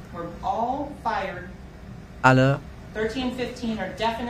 13, 15 are definitely the same weapon. also dass 13, 15 definitiv dieselbe Waffe sind und 14 sehr wahrscheinlich dieselbe Waffe ist, aber für Eindeutigkeit äh, zu viel Schäden da sind. Und dann. Herr Thomas und Herr Williams, That's the G44, Das ist 57 G44, through 63. 57 bis 63. Einige von ihnen haben Klassen und individuelle. Charakteristika, selbe Waffe, und der Rest hat nur Klassencharaktere. Äh, Charakteristika meine ich. Und dann ist, wurde ein Casing gefunden im Jeep. Das ist auf der hinteren Beifahrerseite des Fahrers unten gefunden worden. Äh, nicht Beifahrerseite, sondern Fahrerseite hinten. In einer Plastiktüte. Diese Hülse 26th of Wurde am 2018. 26. Oktober 2018 gefunden. Und dann November 21st, Gehen wir den 21. November 2018. where you heard about the testimony they had to use the canine to find Sie mussten einen Hund verwenden, um diese Artefakte zu finden. In Pembroke. all diese acht Patronenhülsen. Stimmen überein miteinander und sind aus derselben Waffe geschossen worden. Wie das im, wie die Hülse aus, aus dem Auto. Das. Rifling, all das, die, die Marken stimmen alle überein. Schauen uns jede 296, einzelne an. Ein- 196 bis 203. Right? They all match. Alles stimmt überein. Sie haben von George Bello herausgefunden, dass er keine Waffe hat, mit der er das vergleichen kann. Und er gibt eine Liste, 30 or so 30 oder sowas, Waffen, die diese. Markierungen hätte auslösen können. Sie haben herausgefunden, dass ohne die tatsächliche Waffe und ohne dieselbe Munition man nicht sagen kann, wie weit die Schüsse weg waren. Weil jede Waffe unterschiedlich ist oder Waffen unterschiedlich sind und man bräuchte wi- wissenschaftliche Bedingungen. Und man braucht für wissenschaftliche Bedingungen so wenig Variablen wie möglich. Hatte man nicht, konnte man nicht machen. Das heißt, Sie haben auch herausgefunden, dass, dass man die Hülsen nicht mit den Projektilen verbinden kann. Man kann Projektile miteinander verbinden und Hülsen miteinander verbinden. Aber man kann nicht Hülsen und Projektile verbinden, weil, es, weil verschiedene Teile der Waffe verschiedene Spuren hinterlassen. Weitere wichtige Sache, George Bello Specifically excluded hat spezifisch. Glock-Waffen exkludiert, ausgeschlossen, weil sie eine andere, sehr besondere Form von Rifling haben. Das heißt, all- all diese Glock-Feuerwaffen von Jameson Francois hatten keine Verbindung mit diesem Fall. Das ist, ich kann Ihnen sagen, es ist nicht die Mordwaffe. Ich kann Ihnen nicht sagen, was die Mordwaffe war, weil sie nie gefunden worden ist. Es gab nie ein Match. Bis heute. Dann gehen wir mal zu GSR. Von RJ Lee hat Tara Helsell ausgesagt. GSR primer. That's what she's testing for and looking at under the scanning electron microscope. Sie hat sich das im Elektronenmikroskop angesehen. Dass drei Stoffe als GSR, als, Schmau als Schussspuren, als Gunshot Residue Particle gewertet werden. All diese drei Stoffe. Wir haben herausgefunden, dass Herr Henry ein Pfund hat davon. Einen Pfund von drei Komponenten von GSR auf seiner linken Hand. Also Schussrückstände. Und zwei Komponentenpartikel, Blei, Barium oder Barium, Antimonium oder Antimonium und Blei, auf seiner linken Hand und eine auf seiner rechten Hand. Sie haben also herausgefunden, dass einige davon vielleicht die zwei Komponentenpartikel sind, aber normalerweise sieht man ein drittes Element. Stahl zum Beispiel. Haben wir hier nicht. Sie haben ein Drei-Komponenten GSR und ein Zwei-Komponenten GSR. So, the Jeep, Also das G. 2023. In der Jeep 2023 hat mehr als 9 Funde von Zwei-Komponentenpartikeln und sind immer noch da. Und Sie haben von Christopher Williams die auf, äh, von der Shooting Re Reconstruction wurden die erwirkt und zum Testen geschickt. Was sagt Ihnen das über Cortland Henry? Frau Henze war sehr klar. Sie kann nicht sagen, ob es bedeutet, dass jemand eine Waffe geschossen hat oder nicht, weil es drei Optionen gibt. Erstens, haben Sie eine Waffe geschossen?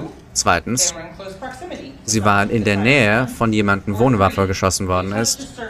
Oder Sie haben eine Oberfläche berührt, wo GSR gefunden worden ist, Schussrückstände, und das wurde transportiert auf Sie. Was also GSR angeht, haben Sie herausgefunden, dass es sehr, sehr schnell runterfällt. Das heißt, Sie haben also einen Jeep, der zwei Komponentenpartikel hat. Und Sie haben- Herr Henry hatte, hat einen Fund, nachdem er die Kleidung gewechselt hat. Was Sie aber nicht haben, ist eine Antwort darauf, was, wie es mit Herrn Damons aussieht, weil er nie getestet worden ist. Weil er mit den Gesetzeshütern nicht gesprochen hat, nicht im Krankenhaus war, weil er nie getestet worden ist auf Schussrückstände.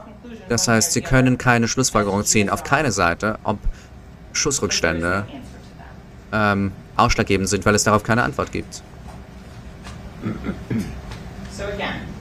Also, George Bellow sagt, alle acht Hülsen von der Pembroke Road von, und von der US 27 sind von derselben Waffe geschossen. Man kann kein Drive-by machen und im zu beschießenden Auto eine Patronenhülse haben. So, funktioniert, so funktionieren Drive-bys nicht. Dann haben wir Herr Henrys Statement. Was hat er gesagt? Ja, ich war schläfrig, fast zu Hause. Und wi- wissen Sie, ich weiß nicht, ich habe, ich glaube, ich habe Schüsse gehört, ich habe fast, ich habe mich geduckt und fast das Auto ruiniert. Und wenn Sie sich das Statement nochmal ansehen wollen, wird Ihnen zur Verfügung gestellt, genauso wie die Disk. Und Sie müssen nicht mal, in, Sie müssen in den Gerichtssaal, sich das anzusehen. Er spricht also darüber, wie er sich duckt, aber er, er verfälscht da ein bisschen. Er versucht die Geschichte zu verkaufen. Weil es keine Beweise gibt, die zeigen, dass es irgendeine Form von Reifenschaden zum Beispiel gibt oder Felgenschaden. Dass er den Mittelstreifen getroffen hat, sagt er, aber es gibt keine Beschreibung davon, keine Beweise. Und es gibt auch keine, keine Beschreibung, wie ein Auto ihn geschnitten hat, weil es keins gab. Aber er versucht, eine Cover-Story zu machen, um diesen Angeklagten zu nehmen und ihn zu trennen von der Schießerei. Wie Sie also herausgefunden haben, wie Miramar Parkway gebaut ist, und Sie haben herausgefunden, dass Miramar Parkway gesperrt worden ist vom Police Department und dass das Police Department zwei Meilen gelaufen ist. Von der I-75. Den ganzen Weg bis zur 184. Und wenn Sie sich jetzt den Miramar Parkway ansehen und die Geografie davon und Henrys Statement, ist es interessant festzustellen, dass das Krankenhaus genau da ist. Wie er gesagt hat, es ist, wenn er es, wir hätten verschiedene Zeitrahmen, was die Postmortem angeht und was die fatalen Wunden angeht. from I-75 Von der I-75 zur, das ist eine Meile Entfernung. 172nd to Pembroke Road, one mile. Von der 177 zu Pembroke Road eine Meile. Wenn das dort passiert wäre, hätten wir Beweise gehabt. Aber es gibt keine Beweise. Es gibt keine Hülsen. Es gibt kein Glas. Es gibt keine Projektile. Davon also und all die Telefonaufzeichnungen zeigen den Reiseweg über Miramar Parkway zur 184. That is when everything splits. Und da trennt sich alles. Wenn Sie sich erinnern, Hector Bertrand, der Detective, hat ausgesagt, dass diese Karten in den Beweisen sind. So let's go to the DNA. Schauen wir uns also On October 26th of 2018, die Tür an. Chris Carter, hat also einen Abstrich gemacht. Die hintere, die hinteren, die hinteren Türgriff. Von der Innenseite wurde nicht getestet bis, bis später, weil Damen und Herren, wie Sie sagen, wie Sie sehen können. Ermittlungen sind fluide, entwickeln sich. Lassen Sie uns 15 months of a global auch nicht vergessen, dass wir to this building. 15 Monate einer globalen Pandemie hatten, Leute sind nicht reingekommen. Das heißt, das ändert aber nichts daran, was in dem Abstrich gefunden worden ist, wie Sie herausgefunden haben. So, sowohl von Kurt Rhodes, dem DNA-Experten. Wenn Sie DNA haben und es in swab, idealen Umgebung sich befindet, wird es so ziemlich unendlich lange dort bleiben. Zum Beispiel auf so einem Baumwollabstrich. Und auf diesem Abstrich, wenn er dann getestet als er dann getestet wurde, von, von dieser von diesem Türgriff, da fo- folgendes wurde herausgefunden, sehr starke Unterstützung, dass es für Christopher, für Christopher Thomas, ein bisschen Anthony Williams und sehr starke Beweise, dass Jamel Damons DNA an dieser Tür ist. So, ladies and gentlemen, Damen und Herren, when a item is tested, doesn't change the results. als das getestet wann es getestet wird, das verändert das Resultat nicht. Es, ist, es gibt viele Dinge, die das beeinflussen, wenn Sachen getestet werden. Zeugen sind nicht kooperativ und man muss andere Dinge anders beweisen. Und das ist die andere Art, Dinge zu beweisen. Dass seine DNA an diesem Türgriff war.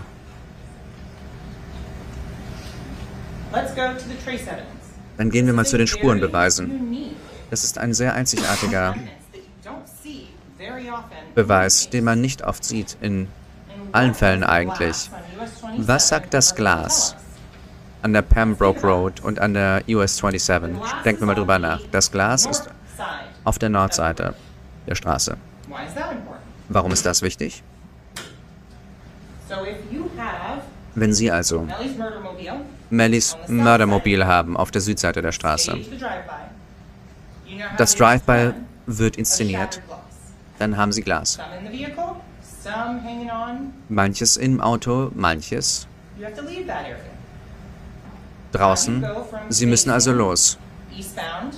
Und wie geht man also von nach Osten zeigend auf der Südseite nach zur US 27, weil es ist ja der einzige Weg, wie man rauskommt? Was passiert, wenn man also einen U-Turn macht? Wenn man alles Glas, das im Fahrzeug ist, wird auf die Nordseite befördert, wenn, als sie diese Wände gemacht haben, als sie diese Kehrtwände gemacht haben. Darum wurde das Glas dort gesammelt. Es zeigt, wie das Auto gereist ist und der Fakt, dass das tatsächlich in Miramar passiert ist. Auf der Südseite dieser Straße. Sie haben also die verschiedenen Fundorte von Glas und Sie haben von James Morano gehört.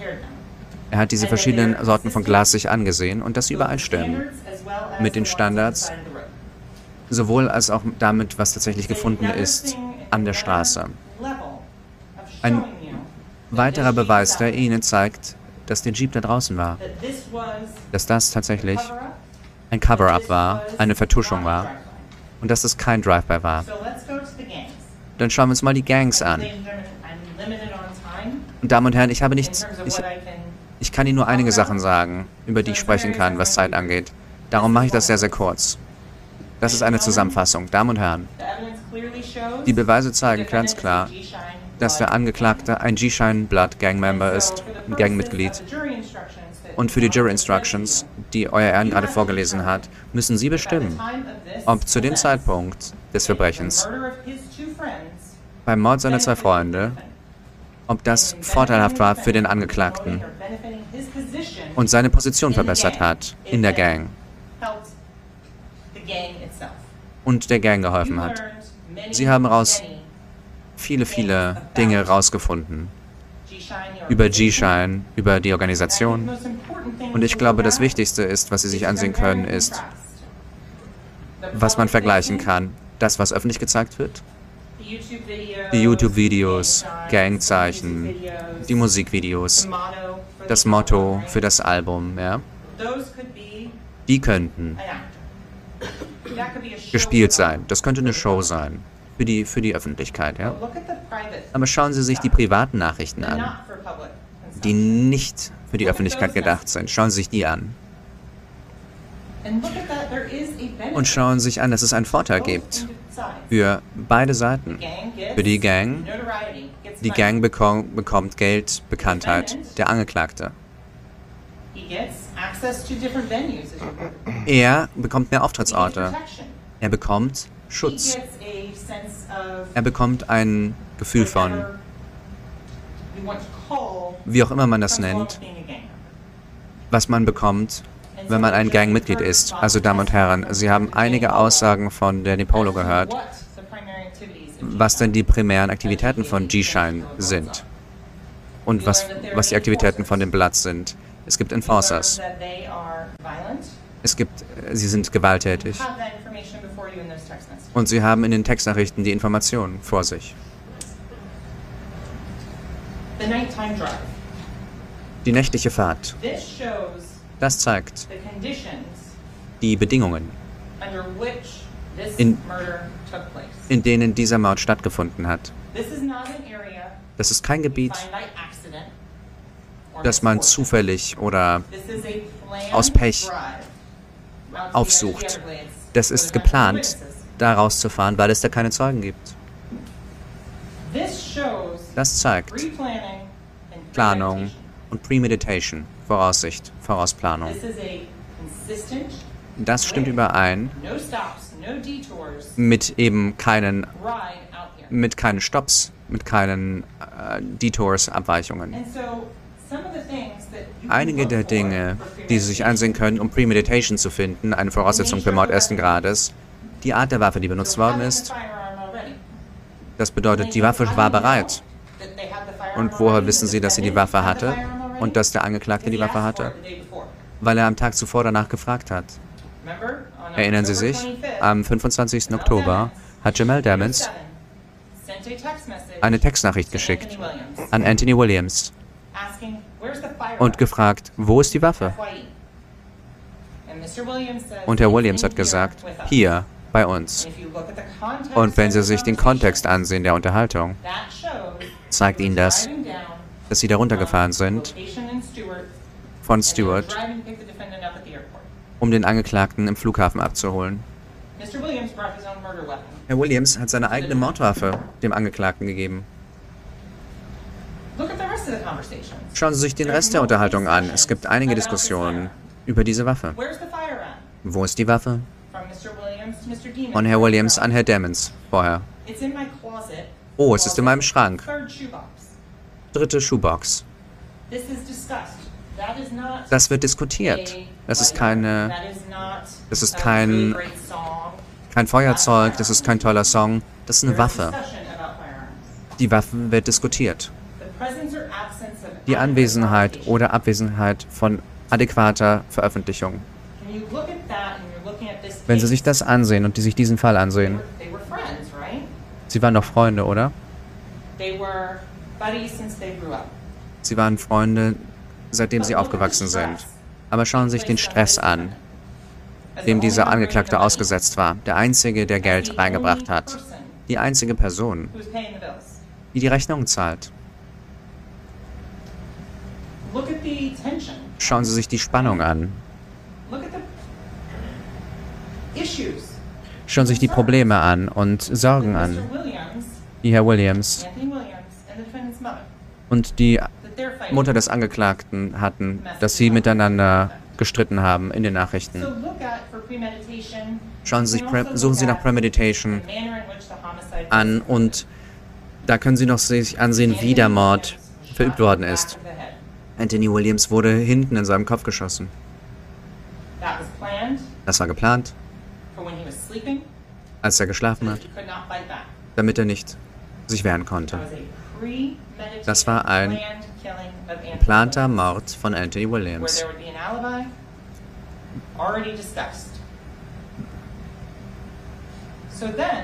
Und dann Christopher Thomas.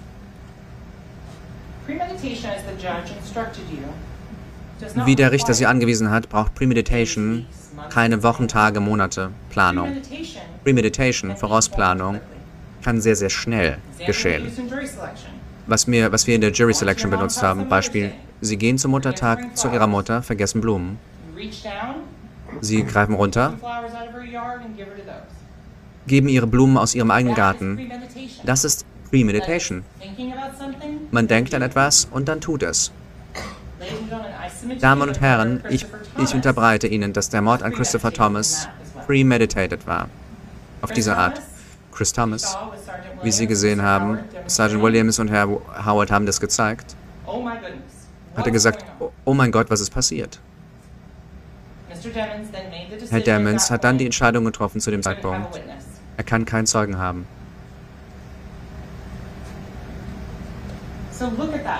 Schauen Sie sich das an. Das sind alles Dinge, in denen Sie vorausgehende Planung sehen können, wie das passiert ist, wie die Wunden zugefügt worden sind. Rückseite des Kopfs. Schauen wir uns Facebook an. Zeigen wieder, dass die verschiedenen Informationen, die Sie vor Ihnen haben, diesem Angeklagten gehören. 772-713-9807. 9807. And that Melly Und das Montana at Melly Montana at iCloud.com die E-Mail ist. Erinnern Sie sich an das Snapchat? Melly.montana? Das sind Namen, die der Angeklagte immer wieder verwendet, um zu kommunizieren und sich selbst zu identifizieren. Und schauen Sie mal, das Telefon sagt verifiziert. Und es gehört. Jamal Facebook. Erinnern Sie sich nochmal an Facebook? Da haben wir den 26th, 26. Oktober 2018. 2018. Sun's going down, Sonne geht unter and the defendant's phone und das Telefon des Angeklagten also zeigt ihn auch an diesem Standort. Er tanzt und singt und performt. Dieselbe Jacke trägt. Die identische Jacke trägt, von der die Chris Thomas getragen hat in der vorhergehenden Nacht. Und die ihn zeigt, wie, wie Herr Henry die Denimjacke trägt, wie Herr Williams die Nacht zuvor. Und die Frage wurde gestellt, was die Verträge angeht und das Geld verloren worden ist. Damen und Herren, schauen Sie sich die Textnachrichten an zwischen Herr Dammons und seiner Mutter, weil er keine Sorge hatte, einige Monate zuvor eine Show zu verpassen and losing $1,000. und ein paar tausend Dollar zu verlieren. Aber in dieser Nacht, als seine Freunde ermordet worden sind, tanzt er und partiert er und hat auf einmal Sorge über irgendwelche vertraglichen Übereinstimmungen. Schauen Sie sich diese Textnachrichten an, Informationen und dieses Verhalten und wie jemand sich verhält. Snapchat. Erinnern Sie sich, dass das Argument, dass der Streit zwischen Mariah Hamilton und Jamal Jamal Dammons, Montana. Melly Montana, Board geht überall it, mit mir hin, weil wenn diese Weißen mich verhaften wollen, ist es meine Schuld, verstehst du? Ich behalte the bei mir. Weil er das Echteste in meinem Leben gemacht hat, was er immer, was jemals jemand gemacht hat. Ja, richtig, er hat, er hat einen Mord vertuscht mit ihm. Er sagt es nicht direkt, aber das hat er gemacht. Darauf bezieht sich das. Das ist weniger als zwei Wochen, na, nachdem dieser Mord geschehen ist. Und darüber sprechen die.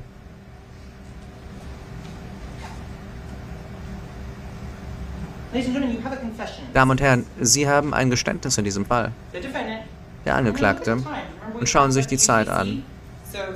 UTC, also müssen Sie vier abziehen.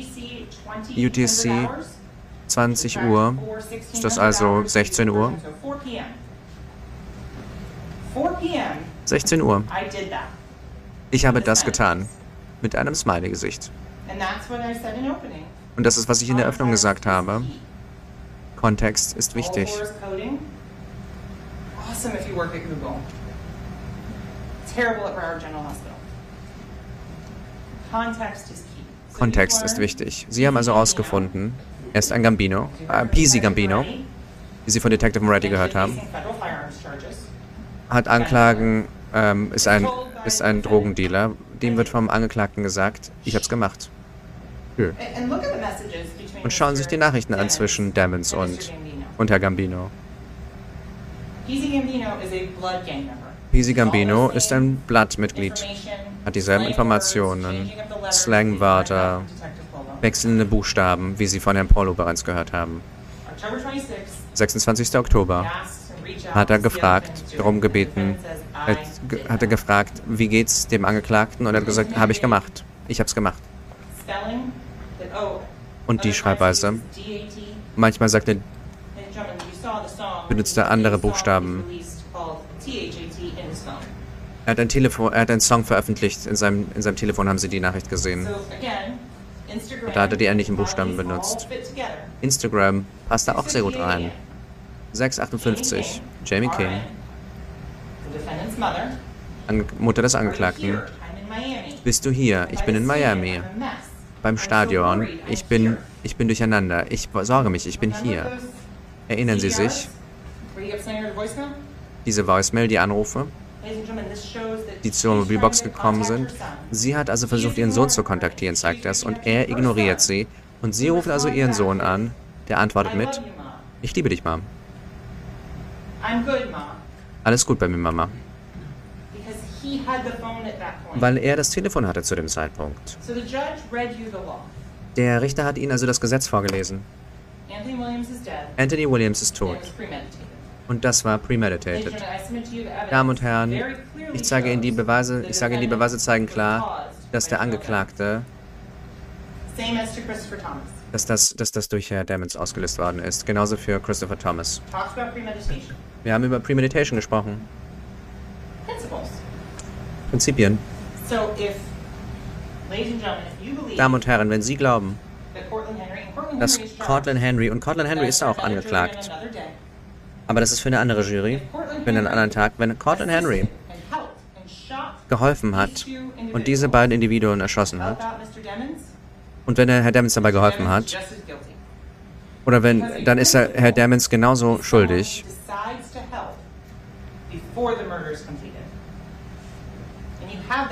Henry. Sie haben das mit Herrn Henry. Und er hat diese Fahrt gemacht. Und er, er, hat, er hat quasi beigeholfen. Sie haben das. Er ist ein Principal, ein, as er guilty, ist Beihilfer. and so is Mr. Henry.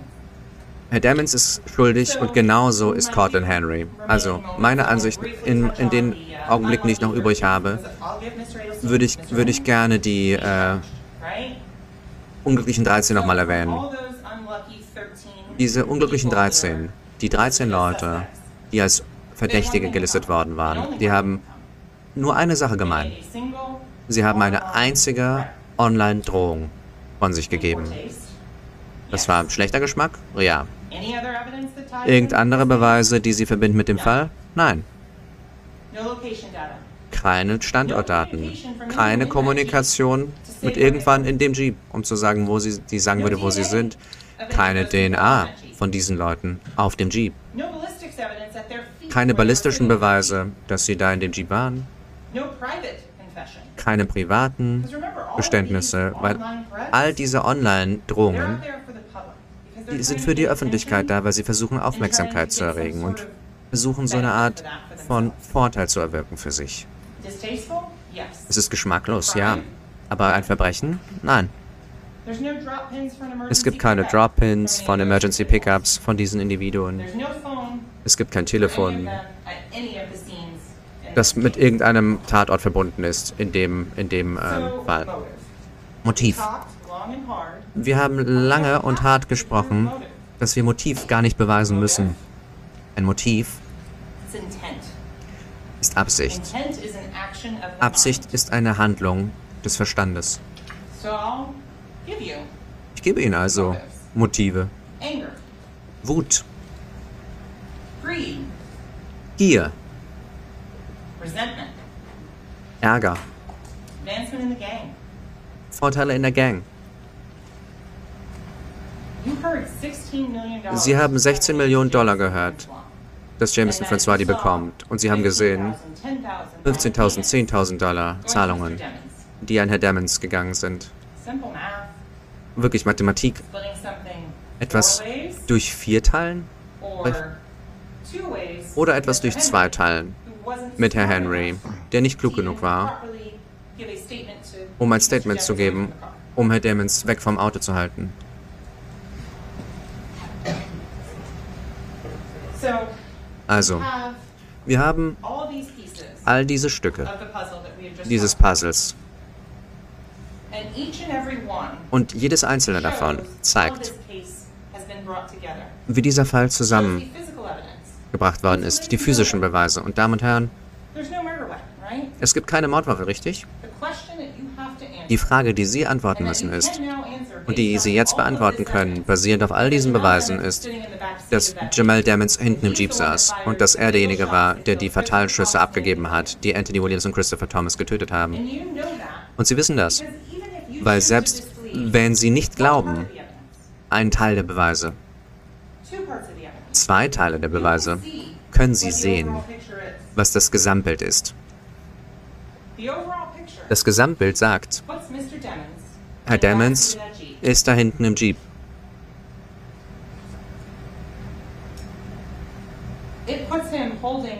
Es-. Er, hält, er hielt die Waffe. Man braucht keine Mordwaffe, um zu wissen, dass er diese zwei Verbrechen begangen hat. Ladies and gentlemen, I would Damen und Herren, ich wurde darum gebeten. Sie wurden darum gebeten, dass Sie, dass Sie jetzt beraten und dass Sie Gerechtigkeit finden. Und ich bitte Sie darum, dass Sie ihn schuldig befinden für den Mord ersten Grades. Vielen Dank.